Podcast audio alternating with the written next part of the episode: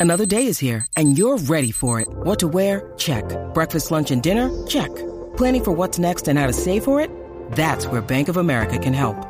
For your financial to-dos, Bank of America has experts ready to help get you closer to your goals. Get started at one of our local financial centers or 24-7 in our mobile banking app. Find a location near you at bankofamerica.com slash talk to us. What would you like the power to do? Mobile banking requires downloading the app and is only available for select devices. Message and data rates may apply. Bank of America and a member FDIC. Buenos días a todos, soy Víctor Abarca y estás escuchando Expreso con Víctor, el podcast diario sobre tecnología, tecnología que importa y cultura digital. Bien, en el día en el que Internet vivió un caos y cayeron temporalmente plataformas como Twitch, Twitter, Reddit, Amazon, Spotify o medios como The Verge o el New York Times, dedico el episodio de hoy para resaltar una de las novedades que Apple anunció ayer, que mejorará la experiencia a usuarios de Android y Google. Además, las novedades de TikTok, YouTube Shorts y la guerra de Facebook. Espero que tengas hoy un café fantástico preparado porque allá vamos. Yo al menos lo necesito. ¿Qué? ¿Te has recuperado de todo lo sucedido ayer durante la inauguración de la conferencia de desarrolladores de Apple? Ya pudiste comprobarlo. Anunciaron muchísimas novedades y no necesitaron tampoco tirar de lanzamientos de hardware, lo que significa que nada de nuevo Mac, al menos por ahora. Aunque ya lancé ayer el expreso especial de 26 minutos con toda la información que necesitaba saber, quiero profundizar en una de las novedades que emparentan con otras aplicaciones más allá de Apple. Y es que nada más iniciarse el discurso de apertura, la compañía confirmó que FaceTime dejará de ser exclusivo de iOS o de Mac y por fin estará también disponible para usuarios de Android y Windows en PC. A ver, esto tiene una especie como de, eh, letra pequeña y es que la, digamos, la fecha, o sea, el la convocatoria para esa reunión creo que se tiene que hacer desde una cuenta de iCloud o al menos que esté hecho desde un, desde un ordenador Mac. Eso tengo que comprobarlo más adelante, pero bueno, tiene muy buena pinta porque al menos ahora ya no vas a poder, o sea, vas a poder hacer como las videollamadas tipo Google Meet o, o Teams de Microsoft, bueno, pues vas a poder hacer lo mismo con FaceTime de Apple y además aprovechar todas las cosas que tiene, tanto de seguridad como a nivel de calidad de sonido, que están, están realmente bien. Bueno, y en estos tiempos pues pandémicos donde las videollamadas ya se han confirmado como una forma de comunicación masiva y muy mainstream, Apple lo que quiere hacer es convertir FaceTime en esta alternativa también incluso a Zoom. Sin fecha de lanzamiento fijada, esta actualización tan importante supondrá también que FaceTime permita fijar links de llamadas programadas, pero la mejora de la aplicación también engloba conceptos más estéticos. Por ejemplo, el modo retrato que dejará de desenfocar el fondo, la vista de cuadrícula y para el final dejó lo mejor de todo. Primero, una función con sonido espacial que permitirá aislar las conversaciones de cada persona durante las reuniones virtuales grupales. Y lo segundo, SharePlay. SharePlay, de hecho, ayer no te comenté demasiado sobre esto porque es que hay tantas cosas que contar de la propia Keynote que es una locura. Bueno, eh, SharePlay eh, me parece que es perfecto para todas esas parejas que están distanciadas o aquellas familias que por causa del COVID no pueden verse, pero que quieren seguir haciendo cosas juntos. Con esta función podremos reproducir contenido de, de manera simultánea y en remoto. Es decir, podremos ver películas a distancia o escuchar las mismas canciones en el mismo punto en el que lo hace la otra persona. Es decir, te pones una serie y la serie empieza de forma eh, sincronizada en, en, las dos partes. Eso, eso está genial. Y esta función contará además en el futuro con el respaldo de plataformas de streaming como primero Apple TV, obviamente, Disney Plus, también HBO Max pero dejamos reposar todo lo que tiene que ver con Apple, que ya bastante mm, vamos a seguir hablando de todo esto eh, durante esta semana y probablemente también la siguiente en vídeos que vaya lanzando en el canal y también en el podcast de Expreso con Víctor. Es más, en este bloque no voy a hablarte ni de tecnología ni de cultura digital, que es de lo que va el podcast. Ya sabes que este podcast está mm, muy sensibilizado y preocupado por la huella climática. Es por ello que en diversas ocasiones te he hablado de los compromisos que empresas como Apple o Tesla tienen ante el medio ambiente. Bueno, pues lamentablemente no es suficiente con que algunas de las compañías tech más importantes se comprometan. Y así lo testiguan los datos relacionados con las emisiones de dióxido de carbono y como han recogido decenas de medios a nivel mundial, ni siquiera el confinamiento provocado por la pandemia ha podido detener el incremento exponencial que vivimos año tras año. Y es que hemos vuelto a batir un récord lamentable y triste, ya que en mayo se alcanzaron los máximos niveles históricos.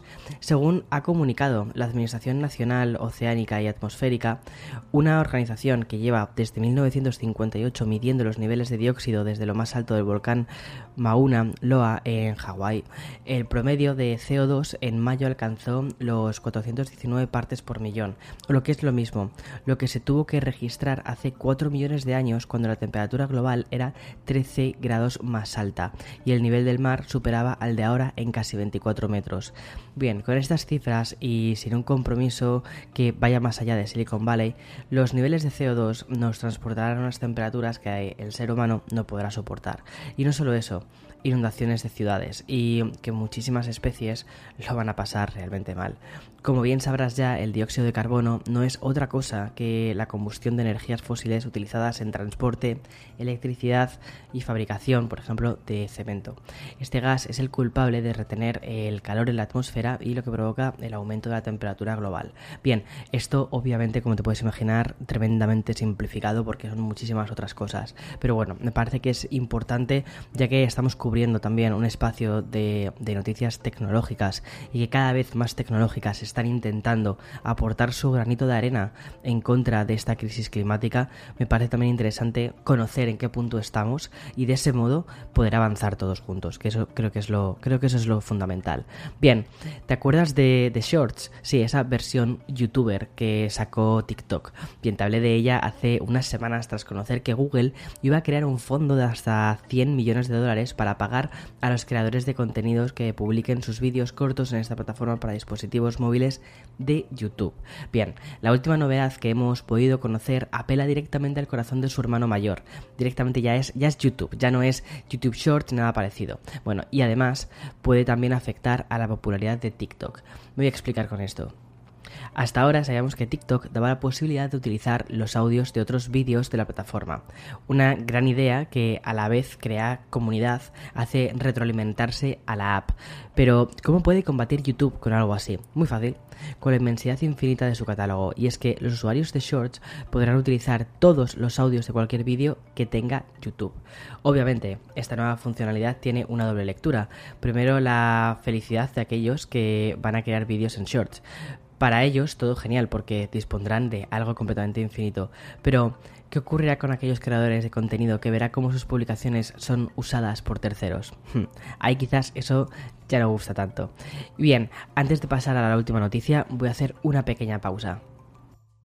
When you need mealtime inspiration, it's worth shopping Kroger, where you'll find over 30,000 mouthwatering choices that excite your inner foodie. And no matter what tasty choice you make, you'll enjoy our everyday low prices, plus extra ways to save, like digital coupons worth over $600 each week. You can also save up to $1 off per gallon at the pump with fuel points. More savings and more inspiring flavors make shopping Kroger worth it every time. Kroger, fresh for everyone. Fuel restrictions apply.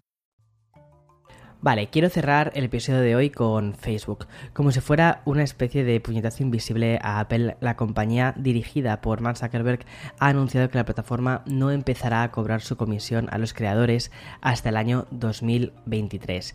Es más, informará a los creadores cuánto pagan en tasas a Apple y también a Google, es decir, esto no solo se queda ahí en Apple. Ya sabemos que Mark no es el adalid de la elegancia, por eso no nos sorprende la manera en la que mm, se comunicará a su comunidad y en qué niveles de comisiones se mueve la competencia, además de asegurar que no se cobrará a los creadores por los servicios señalados hasta el 2023. La publicación informa que cuando empiecen a cobrarles la tasa será menos del 30% de lo que Apple y otros se llevan. Y sí, He incluido las, esas comillas porque son declaraciones exactas que ha hecho Facebook. Por último, Zuckerberg ha confirmado que los eventos online de pago, las suscripciones de seguidores, las insignias y así como los próximos productos de noticias independientes van a seguir siendo gratuitos. Bueno, veamos a ver qué es lo que tienen preparado. Yo la verdad es que estoy un poquito ya aburrido de esta especie de guerra entre plataformas porque porque sinceramente al usuario final es que nos da un poco igual. Lo que yo quiero es utilizar una plataforma, pero que esa plataforma no me utilice a mí. Y ya está. Creo que eso es un poco lo que más o menos aspiramos todos. Pero bueno, también creo que es importante conocer todas las cosas que, respectan a nuestra privacidad. Y eso tiene muchísimo que ver con las cosas que se lanzaron ayer en la conferencia de desarrolladores de la Worldwide Developers Conference de Apple que um, hicieron muchísimo hincapié en la cantidad de um, nuevas herramientas relacionadas con privacidad que está poniendo la compañía y de que ni siquiera ellos pueden llegar a acceder a muchas de las cosas que tú estás poniendo, por ejemplo, en tus cosas de iCloud o cosas de este tipo. Eh, lo cual, bueno, pues se nota mm, también el compromiso que tiene eh, Apple hacia, hacia el tema de la privacidad. Creo que esto va a ser una, una pelea bastante bastante compleja durante los próximos años, yo creo, porque es muy difícil equilibrar el mercado publicitario, en el que, por ejemplo, sí está Facebook, y el mercado más de servicios y productos en el que está Apple. Cada uno vende cosas diferentes, entonces también es verdad que, cada uno se juega cosas diferentes. Uno se juega la confianza de los anunciantes y otro se juega la confianza de sus usuarios.